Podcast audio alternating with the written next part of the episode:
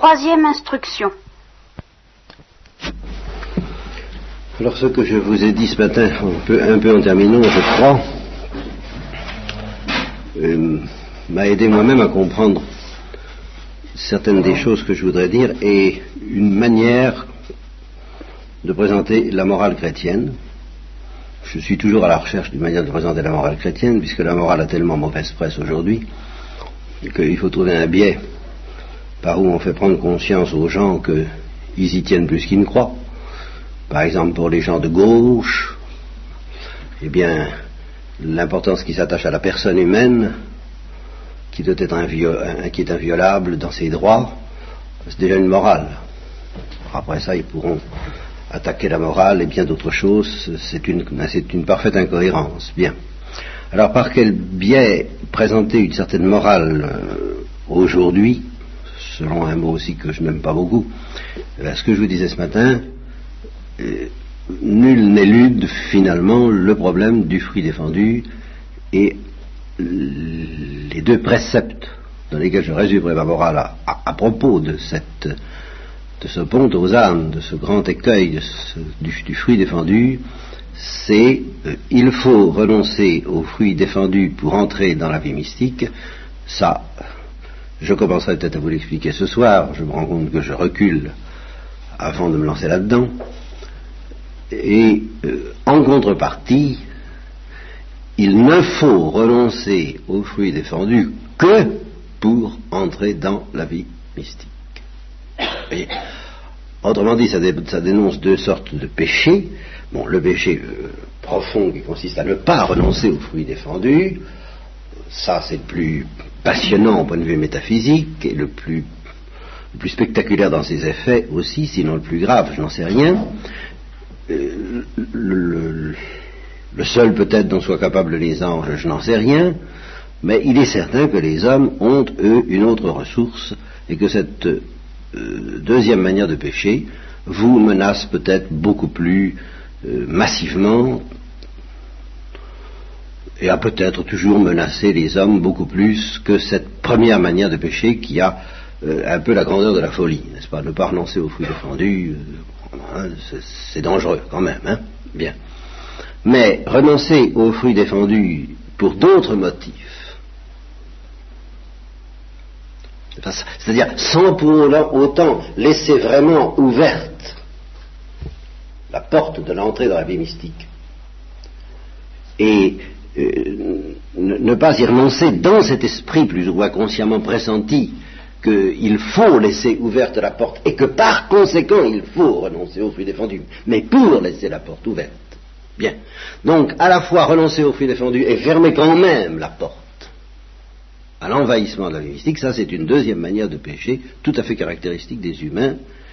Et euh, c'est justement elle que dénoncent euh, euh, ceux qui ne veulent plus de la morale. Parce que ceux qui ne veulent plus de la morale se représentent les tenants de la morale comme des gens qui vous disent, la, si vous voulez, la, mauvaise morale chrétienne contre laquelle on tire à boulet rouge, c'est exactement comme ça que je la définis. Il faut renoncer aux fruits défendus, à tous les fruits défendus au pluriel, n'est-ce pas? Bon, mais pas pour entrer dans la vie mystique, non, bien entendu, on ne parle pas de ça. C'est un absolu, c'est comme ça, il faut renoncer aux fruits défendus, pluriel. Bon, alors cette morale-là, ils n'en veulent plus. Ça se comprend parce que c'est un péché de dire ça comme ça, sans plus. Ça ne veut pas dire qu'ils ne pêchent pas à leur tour en refusant cette morale-là parce que, euh, pour autant, ils ne veulent pas plus entrer dans les mystiques. Mais enfin, je suis obligé de vous mettre en garde contre cette, euh, cette résignation, ce mauvais renoncement, ce faux renoncement aux fruits défendus.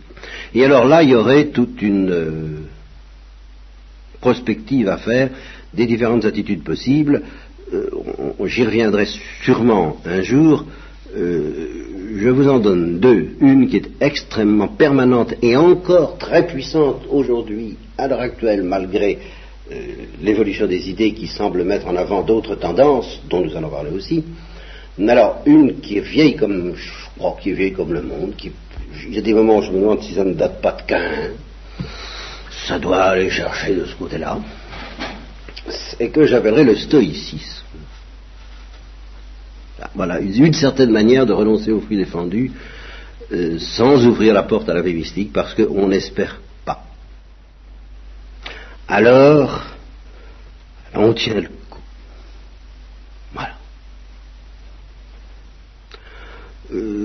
Euh, c'est, je, sens que c'est comme ça que vivent la plupart des hommes, euh, sauf les fous, bien entendu, de toute espèce, qu'on peut rencontrer sur sa route, ceux, qui craquent, ceux qui ne réussissent pas à tenir le coup précisément. Bon, mais ceux qui réussissent à tenir le coup, la plupart du temps, quand ce ne sont pas des mystiques en herbe ou en, fleurs ou en fruits, ce qui est encore mieux, eh bien, euh, ils tiennent le coup comme ça, euh, parce que, ben, il faut tenir le coup. J'ai souvent évoqué cette euh, attitude-là de différentes façons. Je l'ai même trouvé dans un roman policier, je l'ai raconté une fois.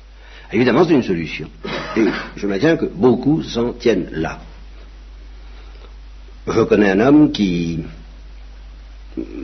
bon, étant suspecté par quelqu'un de ne pas être chrétien, ou enfin, qui effectivement ne veut pas être chrétien, et à qui on disait, ben, vous croyez pas en Dieu, mais il dit, mais si, je crois en Dieu.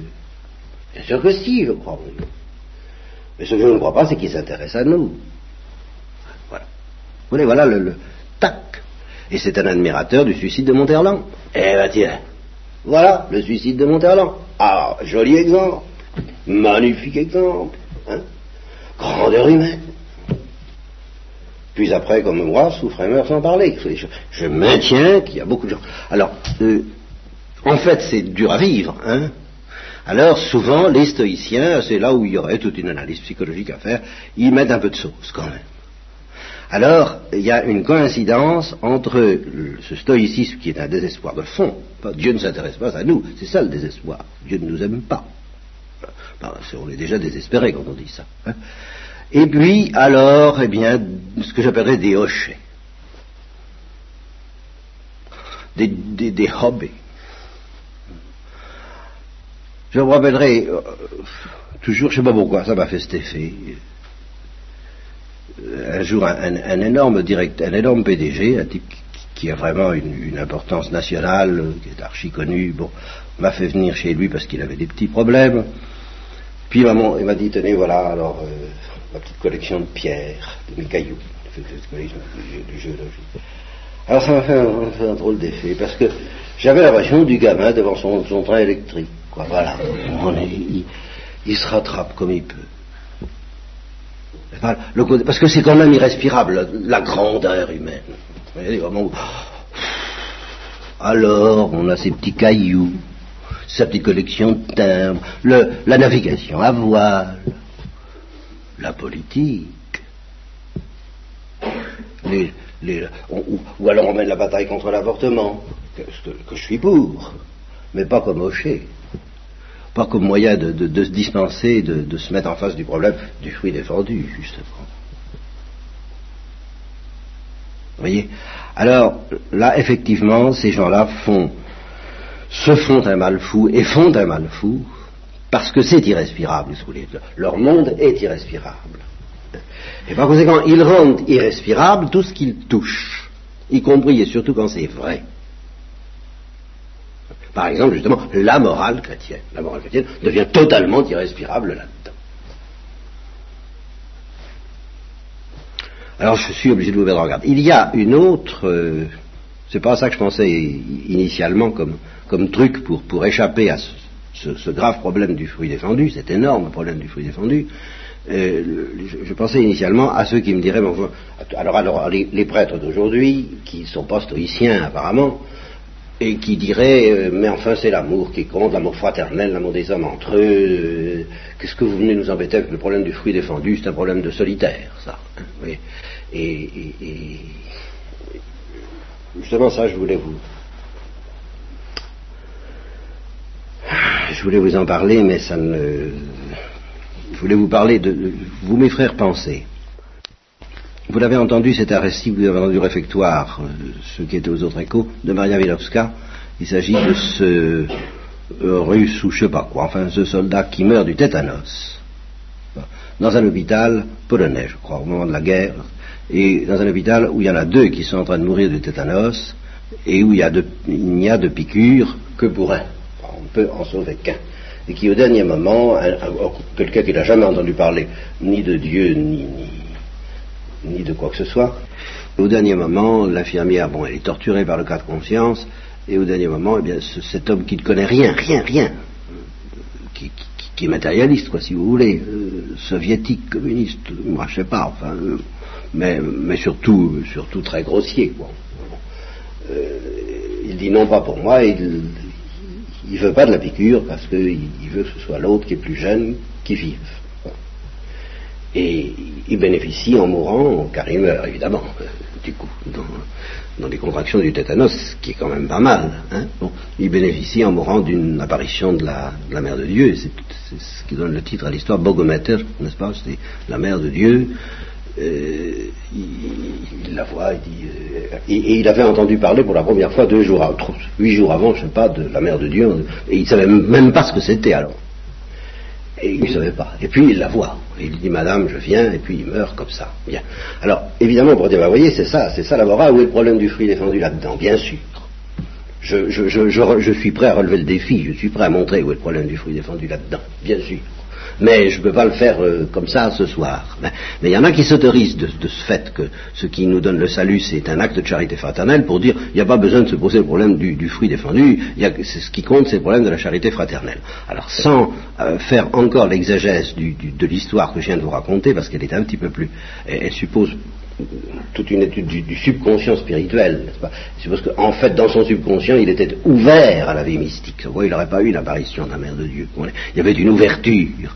Et je maintiens, c'est ça, que c'est cette ouverture qui lui a permis de donner sa vie, sans quoi il n'aurait pas pu. Alors justement, ce que je dis, c'est que quelqu'un qui n'a pas résolu le problème du fruit défendu, et qui par conséquent, s'il n'a pas résolu le problème du fruit défendu, ça veut dire par exemple qu'il n'y a pas renoncé. Bon, s'il n'a pas renoncé à un fruit défendu, ça veut dire qu'il est victime d'une drogue quelconque, je ne sais pas laquelle, peu importe, mais il en a besoin.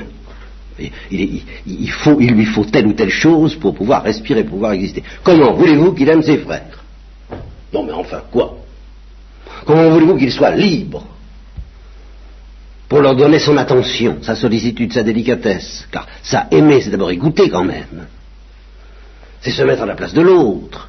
C'est être disponible. Si vous êtes envahi par une passion, si vous êtes en état de manque à l'égard de quoi que ce soit, vous n'écouterez pas les autres. Ça n'existe pas. Donc si vous êtes possédé par un besoin du fruit défendu qui vous obsède, vous n'aurez pas la, liberté d'esprit nécessaire pour aimer vos frères véritablement. Et si vous avez mal résolu le problème du fruit défendu en y renonçant sans ouvrir pour autant la porte à la vie mystique, vous n'allez pas donner à vos frères plus que ce que vous avez, c'est-à-dire votre désespoir. Alors votre charité, qu'est-ce qu'on en a à faire? Votre désespoir, plus ou moins camouflé, alors dans des hochets variés, et alors là, je reviens donc à, hélas, nos chrétiens prêtres et religieux qui euh, chantent leur désespoir secret sur l'air de comme on est bien ensemble, n'est-ce pas? Euh, Tenons-nous chaud ensemble, comme l'ambiance était sympathique, enfin on va chercher des, trucs comme ça, il faut, il faut à tout prix, en somme, entre gens qui n'ont pas résolu le problème de la, du fruit défendu, qui donc sont dans une immense tristesse ou un immense désespoir. En réalité, ben, on ne va pas résoudre ça parce qu'il n'en est pas question, mais on va essayer de se tenir chaud façon à, à oublier un peu qu'on est condamné à mort, qu'on est malheureux, qu'on ne croit pas vraiment que Dieu nous aime, car euh, là, c'est le témoignage formel quand même du père Bernard Besseret, qui est un des témoins les plus remarquables de cette attitude. Euh, il, disait carrément à, ceux que j'ai bien connus et qui l'ont bien connu avant de commencer à s'engager dans sa propagande ultime, je, ne crois pas à une relation verticale entre l'homme et Dieu. N'est-ce pas? Que ça, n'existe pas Donc, vous, vous, qui avez entendu ce midi et, hier soir la, joie de l'archivandrite Spiridon, c'est comme si l'archivandrite Spiridon euh, découvrait qu'il ne peut plus atteindre Dieu, mais se dit je à me rattraper en me faisant chaud avec mes frères. Vous voyez ce que ça donnerait? Alors donc il disait justement, le, le Père je ne crois pas à une relation verticale de Dieu, je ne crois pas à la vie mystique, il n'y a pas de contact entre l'homme et Dieu, pratiquement, tel que soi-disant, on l'imagine quand on croit à la vie mystique. Ça n'existe pas. C'est l'homme euh, qui ne peut pas, il, doit passer par l'homme, comme le dénonce justement un, des protagonistes du livre que nous avons lu ce midi, hein, euh, et puis c'est tout ce qu'on peut faire, c'est à l'aide de ces relations horizontales, si on, arrive à, assez bien à être aux écoutes les uns des autres, alors vous pensez aux écoutes les uns des autres. Mais enfin, je, défie l'un de ceux qui sont l'un de ceux des, étonnants. C'est d'ailleurs ce qu'on sent dès qu'on est en contact avec eux, c'est que justement nous qui portons, et vous qui portez, je pense, dans votre cœur un certain besoin d'infini et un certain problème de, du fruit défendu, allez donc le leur faire entendre. Et leur demander de comprendre ce que vous avez dans le cœur. Ils peuvent comprendre tout sauf ça avec ou sans bonne volonté. Et bien souvent, ils n'y mettent pas de bonne volonté parce que justement, ça les dérange, parce que ça les, ça les attaque, parce que ça les perturbe dans, dans, leur système et que par conséquent, tous ceux qui ont besoin d'infini, à la porte.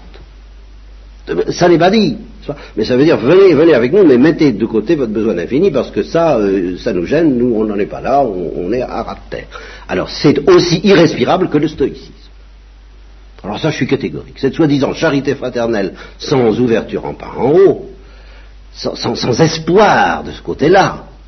Si c'était précisément à l'aide de on va échanger, qu'est-ce que ça te dit, qu'est-ce que ça me dit, enfin, vous voyez, cette espèce de...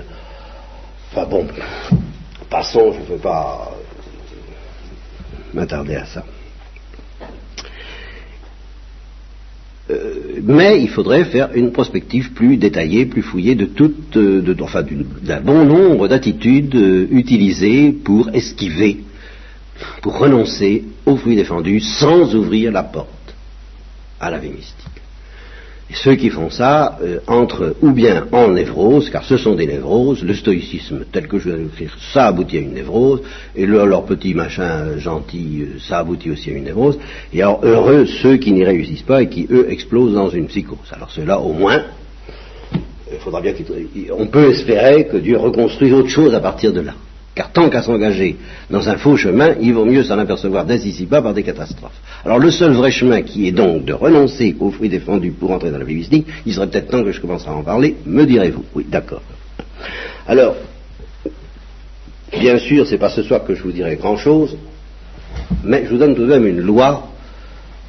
Le, problème pour moi, c'est d'arriver à dire des choses qui sont difficiles, théologiquement, d'une manière aussi simple que possible. Ah, vraiment, ça demande un, secours particulier que je vous demande de demander pour moi. Alors, une, formule qui m'est venue à l'esprit tout à l'heure en y réfléchissant, avec tourment, parce que ça me tourmente, savoir comment vous dire ces choses. Euh, je vous ai parlé de la grâce la dernière fois. Je vous ai dit, je ne sais pas si je vous ai dit, oui, que ça s'enracine dans la présence d'immensité, que c'est la présence d'immensité qui devient euh, transparente en quelque sorte et qui se met à fermenter à l'intérieur de notre euh, cœur comme, quelque chose qu'on sent vivre en nous à la manière dont une femme peut sentir vivre son enfant en elle. C'est une comparaison constante. Nous sommes habités, voilà. La meilleure image de cette habitation, c'est évidemment l'enfant dans de sa mère. Mais à partir du moment où, je vous ai dit, il y a les hommes en état de grâce et ceux qui ne sont pas en état de grâce, ben, ceux qui sont en état de grâce sont habités par quelque chose, comme on est habité par une maladie ou par un microbe ou par un enfant. Un germe, le plus petit de toutes les graines. Bon, on est habité. on porte ça. Il y a ceux qui le portent et ceux qui ne le portent pas. Je vous ai dit attention. Bon, on peut passer de l'un à l'autre par la conversion ou par le péché, mais enfin, c'est absolu. C'est on l'a ou on ne l'a pas. Bien. Alors, c'est cette, grâce qui habite en vous, cette chose qui habite en vous, nous sommes le trône du Christ ressuscité, comme disait l'enseignement de Spiridon, eh bien, elle va faire trois choses dans votre vie, successivement. Alors là, il y a des cas de figure très variés, mais il y a tout de même une, constante, et c'est cette constante qui explique la loi du fruit défendu. Il y a une constante qui dit qu'il y a trois phases, trois grands âges de la vie spirituelle pour quelqu'un qui est habité par ce Christ ressuscité, par cet état de grâce. Dans un premier temps, l'état de grâce soulève la nature et l'exalte, dans cet enthousiasme que décrit l'archimandrite Spiridon. Ah, vous me direz, mais c'est pourtant pas l'impression qu'on a. Bien sûr, parce que nous sommes pécheurs, parce que nous sommes dégradés, parce que nous ne nous, prêtons pas facilement, même à cette première phase. N'empêche que c'est la première phase. Si ce que nous décrit l'archimandrite Spiridon nous paraît extraordinaire et au-delà de nos capacités, ça n'est pas parce que c'est un sommet de vie spirituelle, c'est pas un sommet. la preuve, c'est que vous avez déjà vu qu'il était commencé à dégringoler pas mal. C'est pas un sommet, c'est pas le sommet de la vie mystique. Mais, où c'est extraordinaire, c'est que c'est très proche de l'état d'innocence.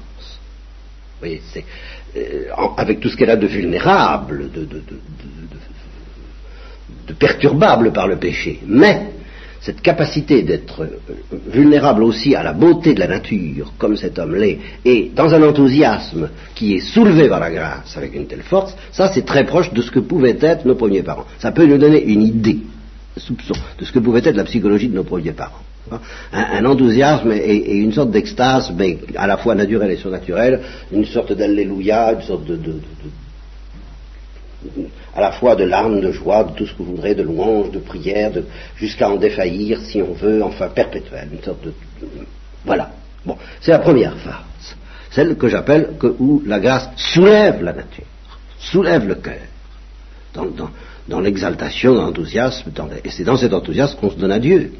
C'est sûr que là, il est difficile, c'est rare, je vois pas très bien comment sans un minimum de ça, Évidemment, Thérèse d'Avila n'apparaît pas comme ayant connu la même chose que ce russe. Euh, c'est pas pareil, effectivement. Euh, ben, Thérèse d'Avila était peut-être moins, moins, innocente que cet enfant à certains égards. Elle était, faisait partie d'une société beaucoup plus durcie que euh, la société paysanne russe de ce temps. Peut-être, on a l'impression que ces gens-là, comme je l'ai senti au Sénégal pour les, Africains, quand ils ne sont pas dans le démon, ils sont dans Dieu. Et, beaucoup plus que nous. Vous voyez, il n'y a pas toute cette espèce de, de, névrose généralisée comme un cancer qui nous atteint tous, pas? Parce que nous sommes une civilisation névrotique et névrosante ça c'est sûr.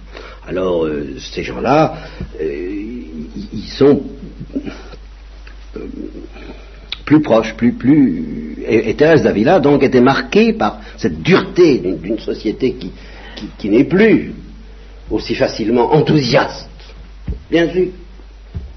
Encore qu'elle l'ait été suffisamment pour partir comme se faire martyriser par les morts, mais c'était tout de même dans un climat de, chevalerie, qui était plus âpre que euh, cette, vibration extraordinaire euh, qu'on trouve chez les franciscains en particulier. Alors, ah, c'est ça la grâce franciscaine en Occident, c'est un petit peu de l'enthousiasme oriental. C'est Saint Joseph de Cupertino, je crois, qui est un franciscain, qui entré en extase et, peut-être même en lévitation à la vue d'un oursin. Vous voyez, ben, oui, euh, pourquoi pas? Qu'est-ce que vous voulez? Si, si on avait des yeux pour voir ce qui est la moindre merveille euh, tous les télescopes et les microscopes sauteraient en l'air, parce que quand on, pense justement que la science nous offre de tels moyens de contemplation et que, euh, qu'on, extase si peu, des, splendeurs pareilles à celles des, étoiles et des, années-lumière et, des, cellules, tout ça, ben, ça ne nous fait pas exploser. Ça ne nous fait pas pleurer. Et ça devrait nous faire pleurer, euh, c'est vrai. La vue d'une fleur devrait nous faire pleurer. D'attendrissement, comme dit la littérature orientale. Oui, mais un attendrissement qui euh, vient quand même du Saint-Esprit. Bon, alors, ceux avec des modalités diverses et qui forcément pour nous sont très perturbés par le péché, ça c'est vrai, et très perturbés par notre civilisation pécheresse, qui, résiste à cet enthousiasme initial, qui fait que nous sommes des malades et que la grâce pour nous aura plutôt comme effet de guérir, de, de guérir cette nature, et toute guérison implique une potion, et, et certaines potions sont amara, comme dit euh, le latin, c'est-à-dire amères, toutes les potions ne sont pas délicieuses, malgré les, les placebos et les trucs dont on les entoure pour que ça soit bon, euh, ben non, notre apprentissage, notre guérison est douloureuse, de sorte que nous ne pouvons pas, sans, souffrir déjà, entrer aisément dans l'état qui était celui de l'archimandrite de Spiridon à 5 ans. moi, je voudrais bien hein, qu'on ait commencé comme ça, tous. Mais euh, normalement, on n'y arrive pas.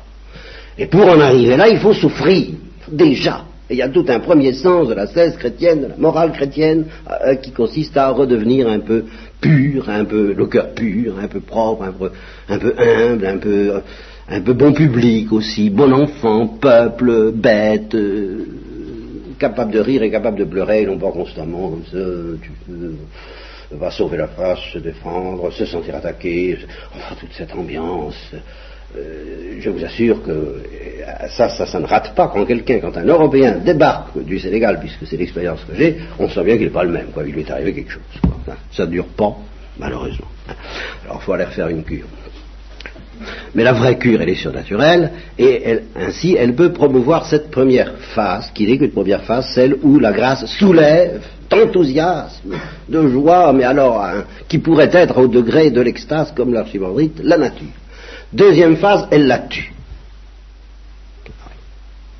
Voilà le fruit défendu. Voilà la phase du fruit Deuxième phase, cette même grâce, du dedans et indépendamment du mystère du péché. C'est pas, le péché est venu précisément à cause de cette phase difficile à traverser, et non pas l'inverse. Donc dans une deuxième phase, elle la tue. Elle lui inflige une sorte de mort. Et l'épreuve du fruit défendu, c'est, c'est d'accepter ça, parce qu'à ce moment-là, tous les biens, toutes les réalités sensibles à propos desquelles la nature entrait en extase deviennent le fruit défendu. Voilà. Voilà le mystère du fruit défendu. Vous voyez le truc. Hein voilà. Deuxième phase, elle la tue. Troisième phase, elle la ressuscite. Dans la gloire. Et c'est justement pour nous aider à accepter ça, nous qui dans un premier temps n'avons pas accepté, que le Christ s'est incarné selon cette modalité où dans une première phase il a connu les mystères qu'on appelle les mystères joyeux, bien qu'ils comprennent beaucoup de souffrances, enfin qui correspondent à la phase où la grâce soulève la nature, le mystère de la vie cachée, le cycle de Noël, qui dans la petite liturgie du rosaire bah, s'appelle les premiers mystères joyeux. Et puis une deuxième phase, on, télescope immédiatement tout l'aspect euh, vie publique, public relations, n'est-ce pas, de, Jésus-Christ, les miracles, l'enseignement, tout ça. on arrive tout de suite à l'essentiel, la deuxième phase, qui va nous aider à accepter que dans un deuxième temps, la grâce tue la nature. Bah, il meurt sur la croix. Il meurt du péché, ce qui est une complication. Là, on ne parle pas pour le moment. Parce que ça suppose que le péché existe déjà. Tandis que là, les bons anges ont accepté une certaine mort, nos premiers parents, s'ils avaient accepté une certaine mort, en ne touchant pas à ce fruit qui était leur vie, qui était devenu leur vie, parce que c'était la source de l'extase, eh bien, après cette phase de la mort, ils seraient entrés dans cette phase dont le Christ est le témoin par la résurrection. Voilà ce que c'est que la vie mystique. Voilà le programme. Donc, dans une première phase, si vous vous sentez très loin de tout ça, eh bien, euh, c'est à ce moment-là, plus vous vous sentez loin de tout ça, moins vous avez à craindre. Parce que ça veut dire une chose, c'est que vous avez besoin de connaître la première phase. Bon. Alors on vous consolera, on vous bercera, on vous dorlotera, on vous donnera tout ce qu'il faut. Ne craignez pas, ne faites pas la petite bouche et dites pas je ne demande pas de consolation sensible, vous en avez besoin. Alors demandez-les. Seulement demandez-les pour apprendre à aimer. Demandez-les pour être guéri de vos névroses, à la manière de Dieu, pour être guéri de tous vos craissismes, vos raideurs, vos crispations, vos durcissements. Vos... Demandez, demandez Demandez à, l'archimandrite Spiridon, demandez-lui de connaître un petit peu de son expérience, demandez-lui de, vous enlever votre cœur de pierre, de donner un cœur de chair, un cœur qui sache pleurer, que, la roche soit, fendue comme au moment de la mort du Christ, n'est-ce pas, et que, le voile du temple se déchire, que, et que du rocher de votre cœur coulent les eaux que Moïse en a sorti. Demandez à pleurer, demandez à être attendri, demandez à être enthousiaste, demandez à être dans tous vos états, demandez à ce qu'il se passe quelque chose, ça vous, ça fera mal en partie, mais enfin au total, ça fera quand même plutôt du bien. Et vous atteindrez ainsi cet état qui paraît un sommet qu'on appelle euh, un, magnifique équilibre chrétien permettant de rayonner sa foi. Hein. Eh bien, c'est un petit début. Un petit début. Et c'est justement là où je suis obligé de vous dire, si vous voulez obtenir ça, il faut que vous acceptiez que ce ne soit qu'un début. Ça, c'est sûr. Parce que si vous voulez obtenir ça avec trop d'âpreté, vous commencez déjà à pécher par l'attrait du fruit défendu. Ah, ça c'est vrai. Il ne faut pas vous crisper sur les consolations en question. Il faut les demander dans la mesure où vous en avez besoin. Ce qui est vrai, moyennant quoi il faut vous attendre à les perdre et à entrer enfin dans les choses sérieuses en entrant dans une espèce de désert, une espèce de mort qui est la porte qui mène vers la gloire. Euh, j'essaierai d'avancer sans être trop paralysé par la crainte que vous ne suiviez pas. Ça, ça dépend de vous. Parce que je ne parle pas du point de vue intellectuel, là. Hein. je parle du point de vue spirituel je ne vous demande pas d'être des fous, hein. mais comme je le dis dans Le courage d'avoir peur, euh, face à ceux qui sont fous, quelle est votre attitude? Est-ce que vous êtes à plat ventre intérieurement? Alors si oui, venez. Sinon, méfiez-vous.